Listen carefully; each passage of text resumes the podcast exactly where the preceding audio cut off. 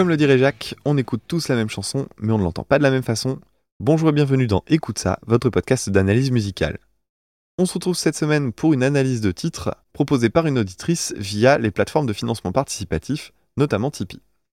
Si vous écoutez régulièrement le podcast, vous savez que je suis assez hermétique à Pink Floyd. Et si vous tombez sur cet épisode par hasard et que vous ne me connaissez pas, des os pas des os comme on dit, les goûts et les couleurs, tout ça, tout ça. Pour autant, comme la plupart des personnes ayant baigné dans une culture rock, je connais mes classiques. Et Wish You Were Here fait partie des chansons que je connais très bien.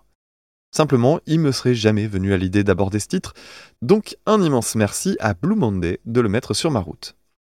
Avant toute chose, il faut savoir qu'il m'est extrêmement difficile d'aborder des grands classiques, tant tout a déjà été dit sur eux. C'est la raison pour laquelle je ne vais pas m'attarder par exemple sur les paroles, qui ont leur intérêt bien sûr, mais pour lesquelles vous trouverez de nombreuses pistes sur le net en deux ou trois clics. Non, de mon côté, j'ai été sensibilisé à ce titre par mon père, qui en jouait l'intro à la guitare quand j'étais petit.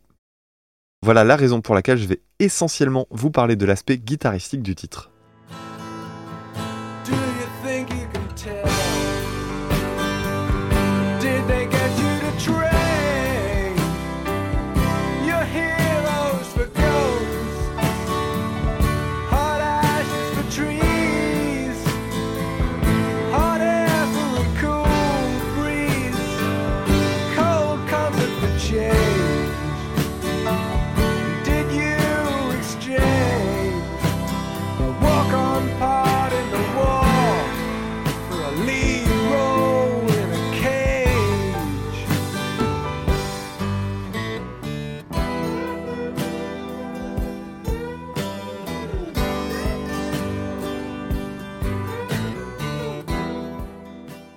Si Pink Floyd est connu pour la qualité de leur composition, voire leur complexité, Wish You Were Here est d'une simplicité exemplaire, ce qui ne l'empêche pas d'être intéressant, puisqu'il cache quelques subtilités souvent passées à l'as quand le titre est repris. Pour l'instant, détaillons un peu ces premières secondes. On commence avec un petit effet donnant l'impression d'une chanson passée à la radio, avec un boost dans les médiums, ainsi que des sons parasités dans l'oreille droite. Pendant ce temps, on a droit à tout, des bruits de bouche, des raclements de gorge, de la respiration. L'idée ici est de faire comme si le guitariste David Gilmour décidait d'accompagner un titre chopé à la volée. Cette première guitare a comme principale particularité d'être une guitare à 12 cordes, soit le double d'une guitare standard, et c'est parti pour un nouveau point instrument. C'est le point, c'est le point, c'est le point instrument. Les néophytes me demanderont à quoi ça sert d'avoir 12 cordes quand on a que 6 doigts, mais en réalité, ces cordes supplémentaires sont quasiment collées à leurs jumelles, ce qui fait qu'on ne pose pas le doigt sur une, mais bien sur deux cordes en même temps. Pour les quatre plus graves, c'est d'ailleurs pas des cordes totalement identiques, puisqu'une des deux est plus fine, et surtout elle est accordée une octave plus haute. Quant au si et au mi aigu, les cordes supplémentaires sont des unissons, autrement dit, là on a vraiment deux cordes identiques. Et voici à quoi ressemble cet accordage. you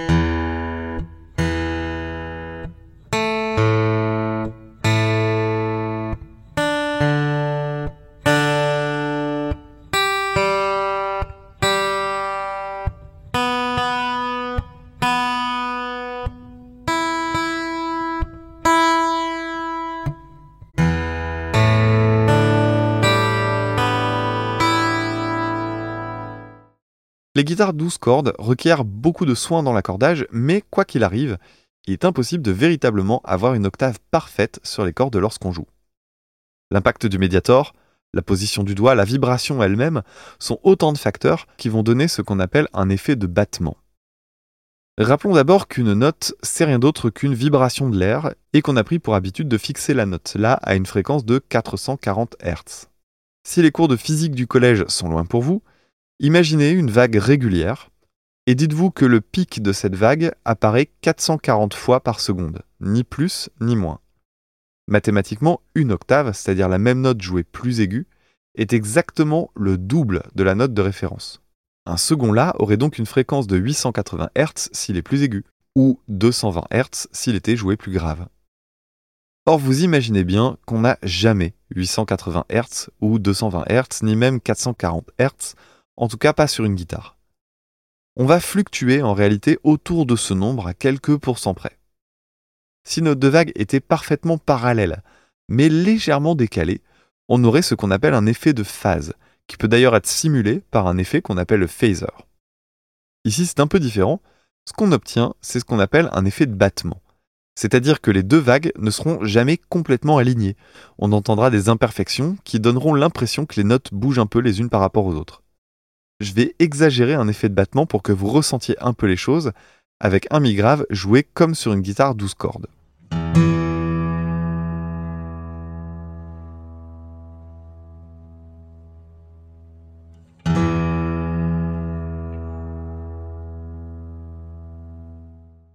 La guitare 12 cordes a traversé les époques et vous connaissez sans doute quelques titres iconiques qui lui ont fait une belle place. Petit florilège de mes préférés.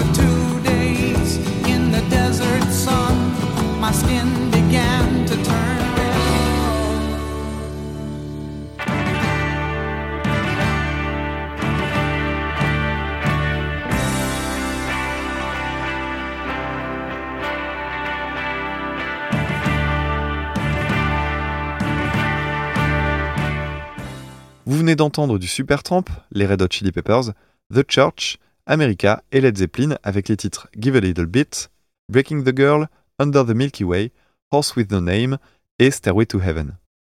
Alors si vous voulez reprendre le titre avec une simple guitare 6 cordes, pas de malaise, mais vous allez indubitablement perdre un petit truc. En revanche, là où il va falloir faire gaffe, c'est sur la suite d'accords qui semble être bête comme chou, mais qui cache quelques petits détails sympas. Commençons par cette intro dans laquelle on trouve ce que j'appelle les doigts collés Wonderwall, parce que les doigts collés Wish You Were c'est trop long à dire. Alors de quoi il s'agit? En fait, ce sont deux notes communes à tous les accords de cette suite qui sont jouées en laissant l'annulaire et l'auriculaire en casse 3 sur les cordes aiguës. Les expliquer avec un regard théorique n'aurait absolument aucun sens. L'idée ici, c'est plutôt de faire une sorte de tapis sonore qui va tout relier et créer une sensation de douceur. Voilà ce que ça donnerait si on retirait ces deux notes vous allez voir, c'est très différent.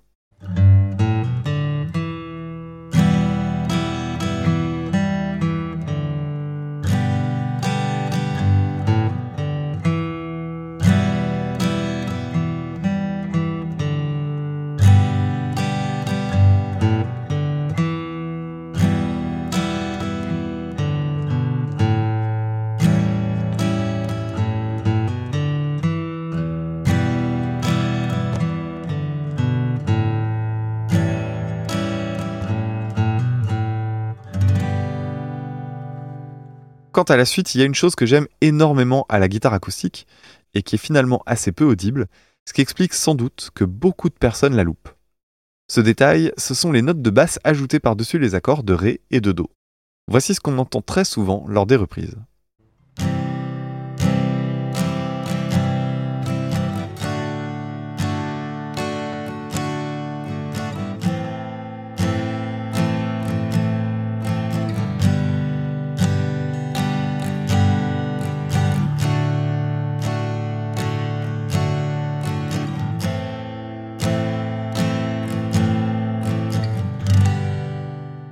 Alors là, j'ai peut-être perdu du monde qui s'est dit que j'ai joué la suite comme il faut.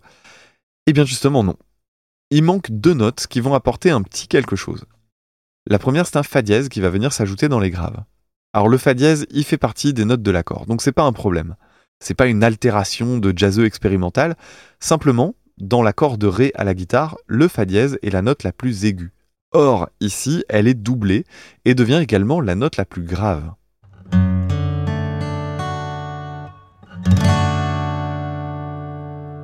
Maintenant, il faut parler de ce que ça produit à l'oreille. Le Ré étant la fondamentale, la note de Fa dièse est sa tierce majeure, ce qui va lui donner sa couleur. Quand la note la plus grave de l'accord est la fondamentale, pas de problème, c'est tout joli. En revanche, quand on inverse et que le fa dièse devient la note la plus grave, on ressent les choses très différemment et on repère plus facilement la dissonance qui existe entre ces deux notes.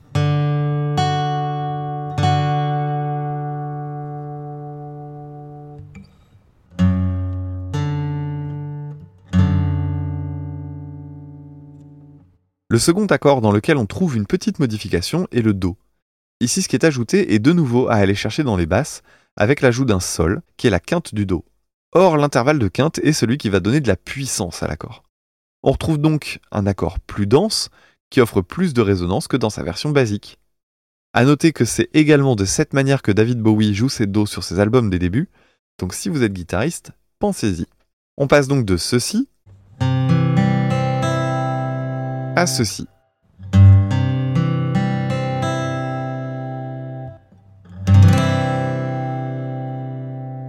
Et voici comment on devrait jouer cette très jolie suite d'accords.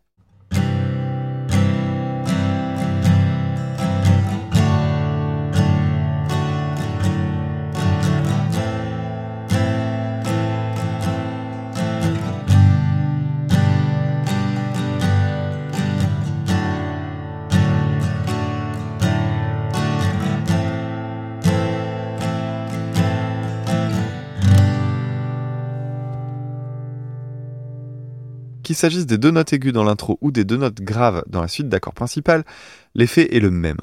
Elles vont ajouter une sorte de moelleux à la sonorité du titre, en tirant profit de la rondeur du son des guitares acoustiques. Alors si vous êtes guitariste et que vous avez l'habitude de jouer Wish You Were Here, je vous recommande de prêter attention à ces détails. Voilà pour ce que j'avais sous le coude à propos de cette très très belle chanson. Alors j'imagine qu'il n'y a pas que des guitaristes parmi vous, bien au contraire, mais ça change rien à la démonstration. Ce que je voulais mettre en lumière ici, c'est ces petits détails qu'on peut ne pas remarquer mais qui apportent de la nuance et qui vont permettre de véritablement se rapprocher de la façon de jouer du ou de la guitariste qu'on reprend. Merci beaucoup à Blue Monday pour cette proposition. Si vous souhaitez participer comme Blue Monday au financement participatif, les liens vers Tipeee et Utip sont en description. Si vous n'en avez pas les moyens ou que vous n'en avez pas l'envie, pas de problème, je vous invite simplement à suivre le podcast sur les réseaux sociaux et à partager les épisodes, notamment via Twitter, at écoute ça, e c o u t e du bas ca ou Instagram, écoute. Vous pouvez également, si vous souhaitez faire un retour sur cet épisode ou les autres, me rejoindre sur Discord, tous les liens sont en description. On se retrouve plus tard pour une prochaine analyse. C'était Dame pour Écoute ça, à très bientôt, salut